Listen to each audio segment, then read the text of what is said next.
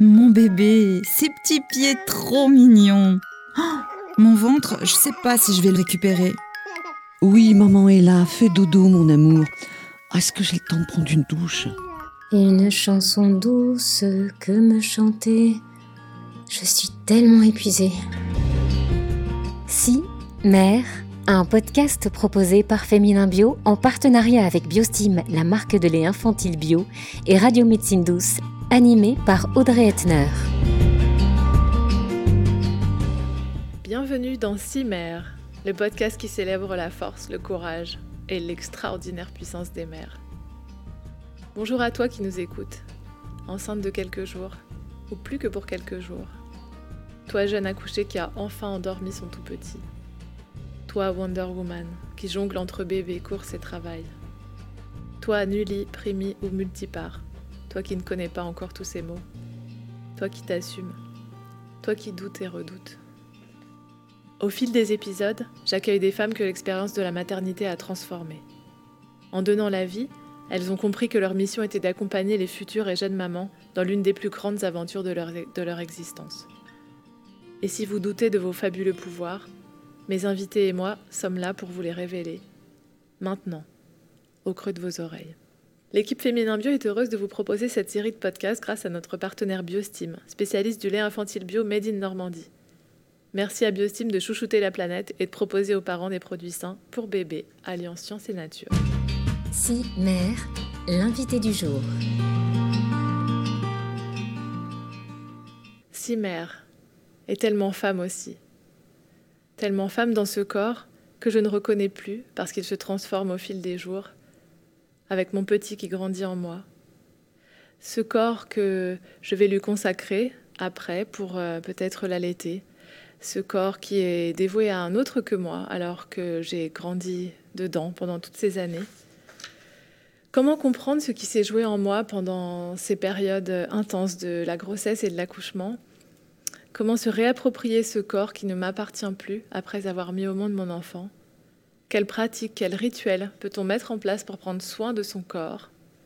Pour répondre à ces questions passionnantes et en expérimenter les réponses dans chacune de nos cellules, j'ai le bonheur de recevoir aujourd'hui celle qui prend soin des mères comme personne, grâce à sa perception unique du corps humain. Colline Marchand est une vraie guérisseuse des temps modernes. Sa pratique sensible de l'ostéopathie, associée à sa connaissance des médecines holistiques, rendent son approche particulièrement bienfaisante pour les futures et jeunes mamans, ainsi que leurs enfants. Elle m'a suivie tout au long de ma seconde grossesse et également ensuite de couche pour moi et mon nouveau-né. Aujourd'hui, mes enfants ont grandi, mais je ne la quitte plus et vous allez comprendre pourquoi, rien qu'en son de sa voix. Bonjour Colline. Bonjour Audrey, merci beaucoup de me recevoir. Alors le temps d'un épisode, laissez-vous soigner par les paroles réconfortantes et les conseils bienveillants que s'apprête à vous partager Colline. C'est maintenant, dans. Six Mères, le partage.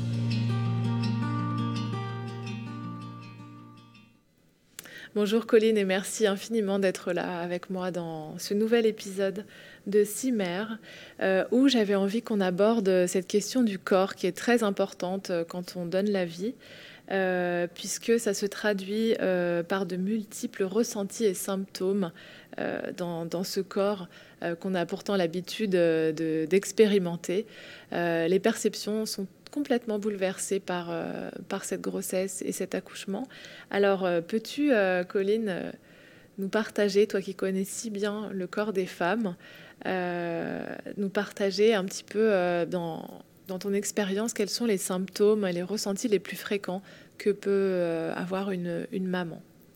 En premier lieu, je pense beaucoup de douleurs physiques par rapport au changement postural euh, de, de, la grossesse. Donc ça peut aller des douleurs ligamentaires euh, au niveau des ligaments pubiens, euh, ça peut aller au niveau des ligaments sacro-iliaques. Ensuite, il peut y avoir beaucoup de troubles de transit. On peut ressentir aussi des femmes qui sont chamboulées émotionnellement, ça perturbe leur sommeil. beaucoup de fatigue également par rapport soit au stress du travail, soit le fait d'avoir un, un deuxième bébé avec un petit à s'occuper. Euh, en troubles digestifs, on retrouve aussi beaucoup euh, troubles du transit et reflux. Oui, parce que c'est vrai que ben, ça se passe au niveau de, la sphère abdominale quand même, toute cette affaire. Et donc on se retrouve euh, parfois euh, ben, constipé euh, par ces changements. alors est-ce que c'est dû à des hormones? Est-ce que c'est dû au, physiquement au, fait que les organes se déplacent? Comment on l'explique? Oui, oui c'est sûr, il y a une imprégnation hormonale avec la progestérone qui augmente au fur et à mesure des, des mois. Et ensuite, euh, ouais, la croissance du, bébé qui peut euh, déplacer un peu les intestins, les remonter le long de la cage thoracique. Après, c'est propre à chaque femme parce qu'il y a des femmes euh, qui ont l'habitude d'être constipées en temps normal et le temps d'une grossesse, au contraire, avec l'imprégnation hormonale, elles ne le sont plus. Et d'autres, le contraire. Donc, on a voilà, les deux cas de figure. Oui, c'est vrai que je me, je me, souviens pendant ma première grossesse, moi qui avais tout le temps mal au dos, euh, ben, il se trouve qu'avec le changement, enfin le, ventre voilà qui, qui s'arrondit, euh, ben, j'ai pas du tout eu mal au dos pendant cette grossesse, alors qu'au contraire on dit que le poids euh, va mm. faire que on va, ça va tirer un peu partout. Ben, il y a une laxité, inversé un petit peu le truc. Mm. Il y a une laxité ouais, ligamentaire qui se fait avec la progestérone. Donc mm. c'est les hormones voilà, qui, qui, créent ça. Donc voilà tout ça pour dire que tout ce que vous pouvez ressentir est tout à fait normal. ça n'arrive pas qu'à vous et, et c'est important voilà de, de se faire peut-être accompagner dans cette période pour comprendre bah, que c'est normal et puis peut-être euh, travailler un petit peu sur certaines parties du corps pour pouvoir alléger euh, mm. les souffrances, les symptômes euh, mm. qu'on peut, qu'on peut ressentir. Mm. Alors, Colline, moi j'avais envie d'explorer cette question de ce qui se joue en nous pendant, bah, quand, on, quand on devient enceinte. Euh, et qu'on donne la vie, parce que au-delà de la physiologie, il y a tout un aspect euh, psychologique euh, très important, puisque on va avoir un nouvel être en nous. Alors déjà, voilà, peux-tu nous expliquer qu'est-ce qui se joue en nous pendant la grossesse, déjà physiologiquement et après d'un point de vue plus psychologique? En fait, physiologiquement, au début, les, premiers mois, euh, même les premières semaines, c'est les plus importantes, surtout quand, euh, voilà, au niveau embryologique, quand euh, le bébé se, forme. Ça peut être plus ou moins perceptible par certaines femmes selon comment elles se, connaissent, comment elles, sont à l'aise avec leur corps, etc tout de suite, il peut y avoir des perturbations comme les nausées, certains symptômes de grossesse assez fréquents, les nausées, la fatigue, euh, mais ça peut être des choses complètement différentes. Moi, je sais que j'avais très soif en début de grossesse euh, ou des maux de tête, alors que habituellement non. Donc voilà, ça peut être par des symptômes physiques. Alors tu dis que c'est étonnant parce que tu dis que c'est les premières semaines les plus importantes alors que c'est celles où on a finalement le moins de changements physiques. Ouais, au niveau, en tout cas au niveau euh, prise de poids, mm. peut-être. On, peut avoir une rétention peut-être d'eau, mais au début. Mais c'est vrai, il y a pas, euh, voilà, on n'est pas prise par nos kilos au début. Mais euh, mais oui, tout ça, ça. Tout le reste du corps se met en, fait en place. Ouais, en euh, préparation. il y a des femmes qui ont, voilà, ont, la poitrine qui, qui augmente de volume, qui, qui est plus douloureuse. donc, ça, c'est dans, les premiers, dans les premiers mois, les trois premiers mois. Les, tout ce qui est nausée, euh, vomissement, ça peut aller jusqu'au quatrième, cinquième mois. Euh, en ostéopathie, en traitant beaucoup la base du crâne, euh, en traitant le nerf vague, on peut aider à soulager ces femmes qui souffrent de nausées ah permanentes. peux-tu nous expliquer ce qu'est le nerf vague rapidement? On n'en parle pas assez, c'est vrai, et c'est très important. le, nerf, le nerf vague, c'est un nerf crânien qui est issu du tronc cérébral et qui passe dans le à la base du crâne, dans, un, orifice, et qui vient énerver en fait euh, bah, tous les muscles du système digestif, euh, qui, a un rôle aussi neurovégétatif. C'est un des nerfs crâniens, ils sont tous importants, il y en a 12, mais euh, celui-là particulièrement. Et, voilà, et donc c'est vrai que c'est un peu celui-là qui peut être à l'origine des nausées pendant la grossesse. Donc en ostéopathie, on va pouvoir travailler ce nerf vague et, euh, libérer, d'accord, libérer la base du crâne. Alors ensuite, au niveau, de, au niveau du bassin, euh, on travaille aussi euh, des choses, j'imagine, pour faire de la place au bébé. alors on, travaille tout le périnée. après, tout dépend des, différents stades à laquelle on consulte. si c'est par rapport justement à une douleur physique pendant la grossesse, ça va être en lien avec ça. Sinon, un petit peu avant l'accouchement, c'est bien de venir préparer son bassin pour l'ouverture, pour faciliter l'accouchement.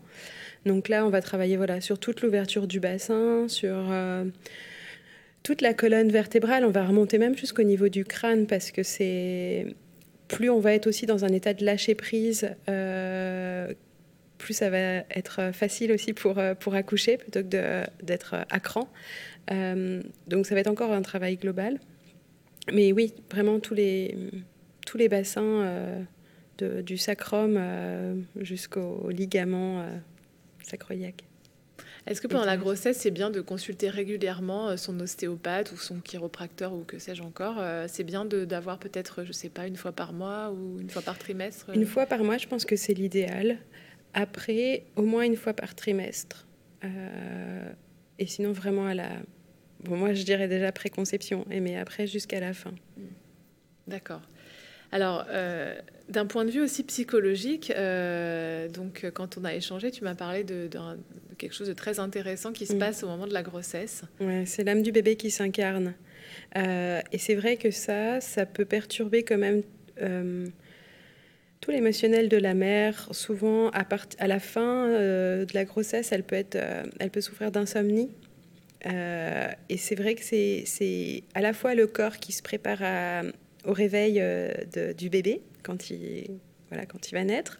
Et c'est aussi euh, voilà, vraiment euh, le bébé qui, qui s'incarne, qui, prend sa, qui prend sa place et qui s'incarne en tant qu'être.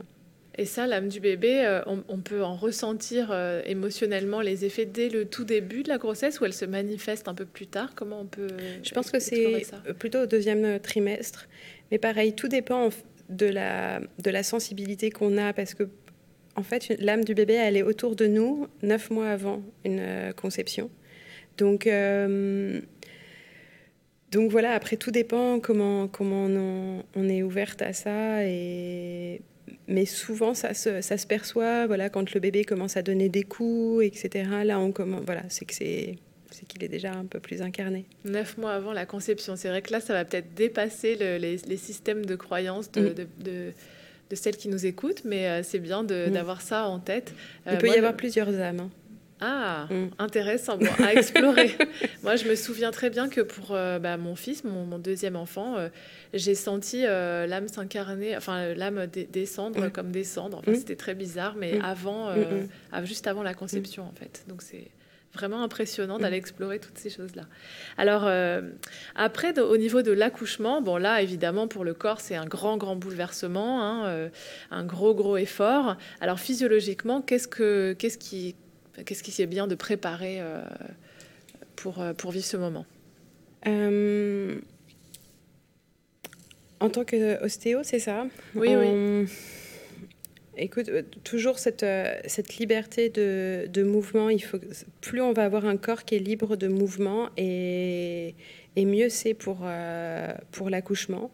parce que par exemple, si la tête est décalée sur un des côtés, droit, ou gauche, en fait, la tête ne va pas appuyer sur le col et ne va pas faire des contractions suffisamment efficaces.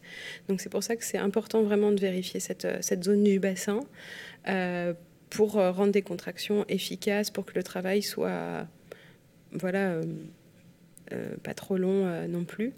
Et, aussi pour, pour,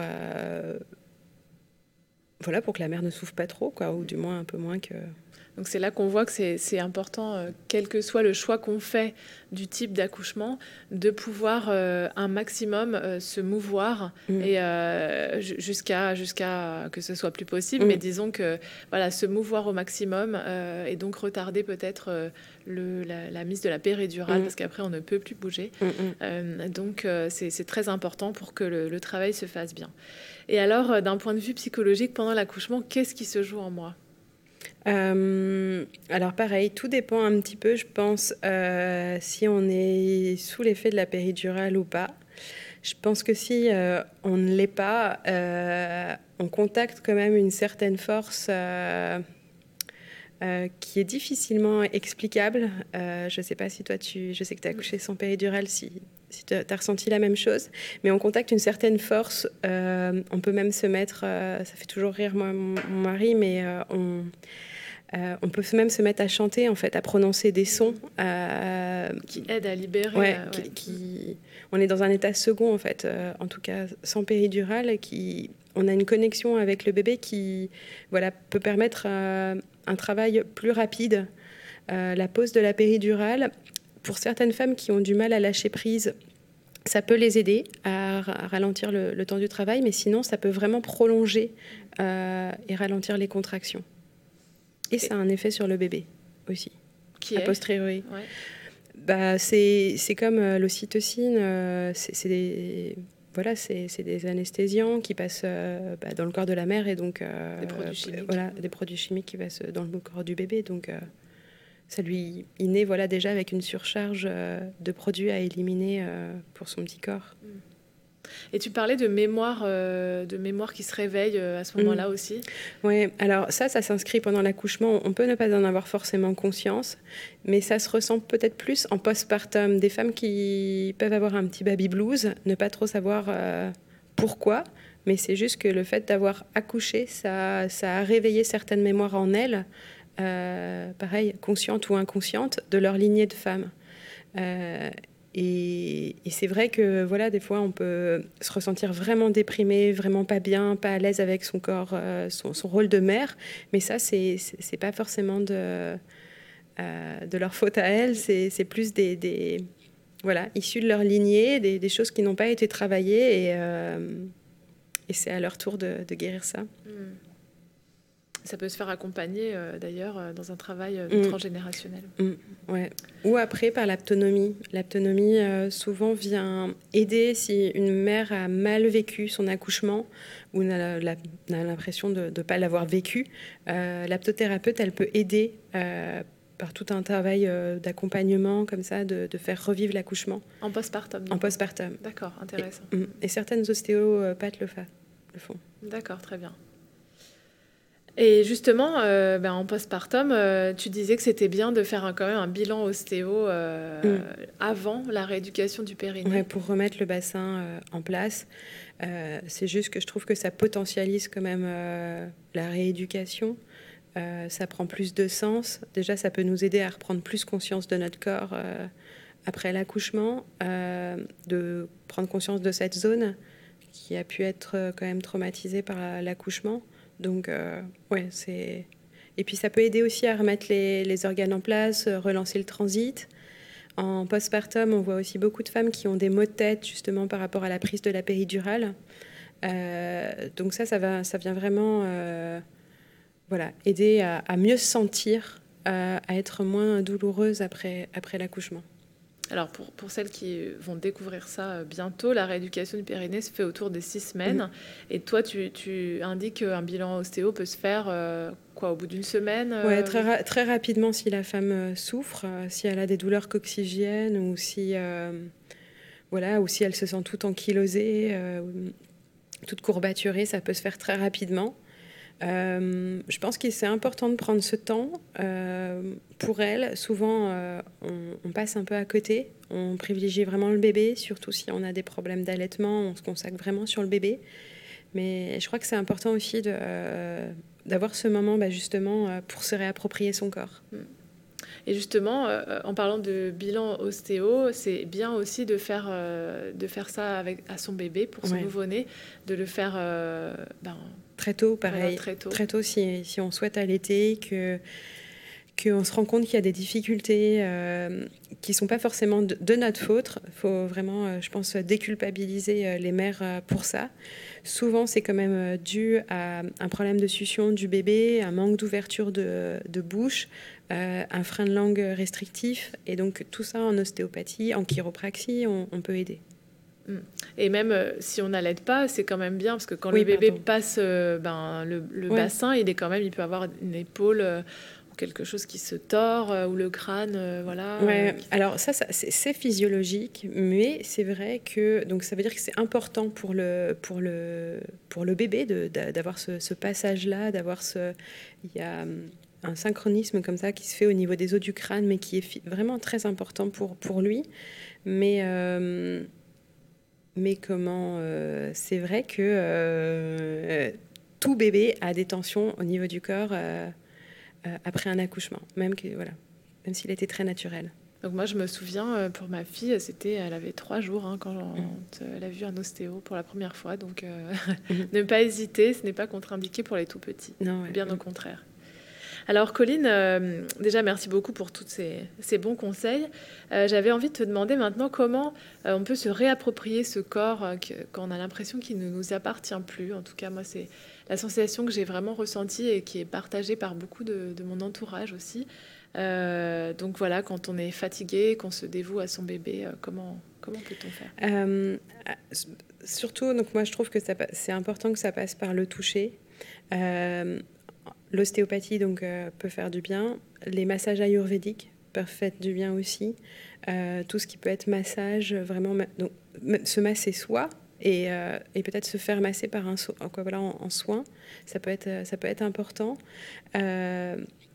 Moi, je sais que je prône assez le, yoga, donc j'aurais tendance à conseiller de, d'avoir ce- cette petite pratique. Euh, il existe de plus en plus de, studios de yoga où on peut, euh, qui proposent des, cours de postnatal, où on peut venir avec son bébé, on peut allaiter pendant le cours. Donc tout ça, ça vient étirer un petit peu le corps, on reprend conscience de... On se réapproprie voilà, son corps. Et euh, ensuite, il y a les respirations euh, qui peuvent être intéressantes. Euh, la méthode de Gasquet est vraiment euh, voilà, intéressante pour se replacer les, les organes en place. On appelle ça la respiration thoracique inversée. Et euh, il y a une autre technique de yoga qui s'appelle euh, le stomach vacuum. C'est une technique de respiration. Et pareil, ça vient euh, renforcer les, les abdominaux, mais en méthode douce. Et ça vient aider à, voilà, redonner, réorganiser les organes. Hmm. Alors c'est vrai qu'il y a aussi la question du poids. Euh, parce que pour certaines femmes, c'est vrai qu'on ne retrouve pas euh, tout de suite son poids d'avant la grossesse. Et euh, avec le, le, ben, poids justement de la société sur, sur ces injonctions-là qu'on a sur le corps des femmes, on peut se sentir très mal par rapport à cette prise de poids. Comment, voilà, comment on peut se, se, ben, se sentir mieux par rapport à ça? Alors déjà, c'est vrai que si on allait, on déconseille quand même tous les régimes parce que l'allaitement, ça demande des dépenses énergétiques euh, un peu plus importantes qu'une fin de grossesse.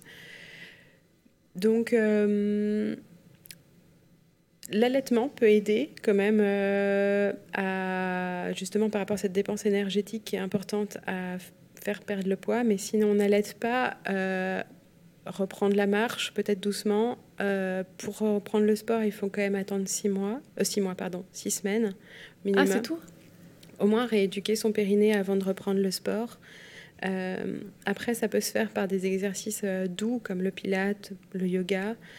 Et Par- alors par rapport au sport, il faudrait peut-être préciser quel type de sport, parce que c'est vrai que si on fait euh, peut-être des sports qui tapent sur le périnée, Mm. comme la course à pied, euh, ce genre de choses, ou, ou- voilà, ou des Le- sports le pilate, euh, je pense que c'est bien de ne pas le faire tout de suite. La course. Le pilate, je pense que c'est une bonne, euh, une bonne pratique. Yoga postnatal, on, on- on commence déjà un petit peu à, à renforcer son corps. Après, le yoga vinyasa, voilà, différents types de yoga. Très bien. Alors euh, pour finir, euh, Colline, je voulais te demander si tu connaissais des, rituels qu'on peut pratiquer pour euh, se réapproprier aussi son corps, peut-être chez soi, pas forcément en allant à l'extérieur, mais voilà, des, rituels pour prendre soin de son corps. Donc, il y a le rituel du ribozo qui se fait 40 jours après un accouchement. Euh, ça peut être une thérapeute qui propose ce, genre de soins, c'est des massages, ou alors ça peut être en cercle, en cercle de femmes ou cercle d'amis, euh, où en fait on, prend soin de la mère 40 jours après euh, l'accouchement. Voilà, on peut s'amuser à mettre des bougies, à faire un goûter, à partager son expérience de l'accouchement, voilà, ça, ça peut être un moment euh, très sympa entre, entre femmes. Euh, Il y a le, bah, tout ce qui est yoga. euh, voilà, de nouveau. J'ai vu euh, d'ailleurs récemment euh, une, une pratique de bain de siège avec des fleurs. euh, Mm. Euh, qui était très belle. Donc voilà, enfin, c'est bien d'aller aussi explorer un petit peu. Voilà, sur, sur les réseaux, ce qui peut se faire en, postpartum. Est-ce que pour un peu réenchanter cette période qu'on appelle très joliment le mois d'or, mais qui est souvent vécu pour, comme un mois d'enfer si on s'y prépare pas. Donc voilà, un peu réenchanter avec des rituels très beaux, très doux pour la mère et le bébé. Super. Alors, euh, du coup, je voulais conclure avec toi, Colline, sur euh, bah, les trois points importants à retenir de cet épisode par rapport à son corps, euh, ce corps qui est, si chamboulé pendant la grossesse et le postpartum. moi, je pense qu'il faut accueillir cette, cette expérience qui est, qui est magnifique, qui métamorphose et, et qui est unique donc je pense qu'à vraiment accueillir et apporter beaucoup plus de, de présence, de conscience, ça peut être un, vrai chemin, je, trouve, euh, de développement personnel.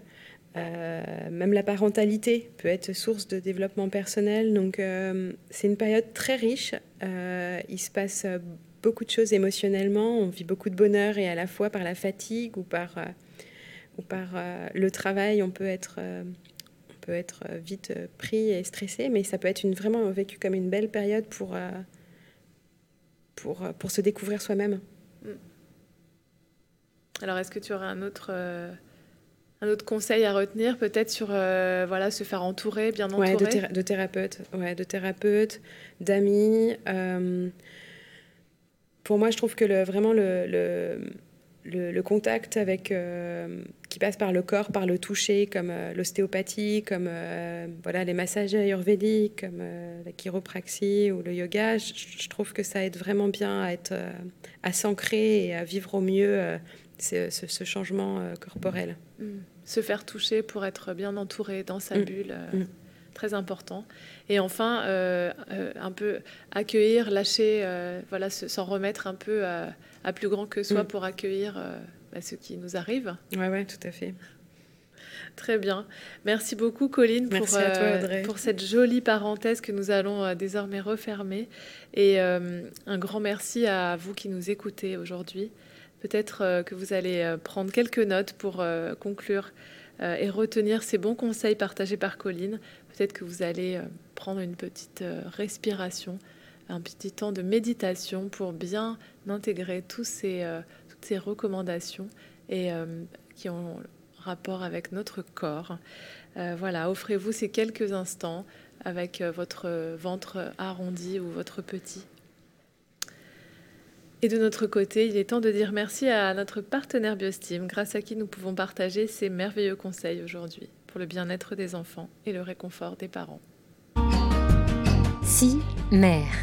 Un podcast proposé par Féminin Bio en partenariat avec Biostim, la marque de lait infantile bio, et Radio Médecine Douce, à réécouter et télécharger sur radiomédecinedouce.com et sur tous les agrégateurs de podcasts.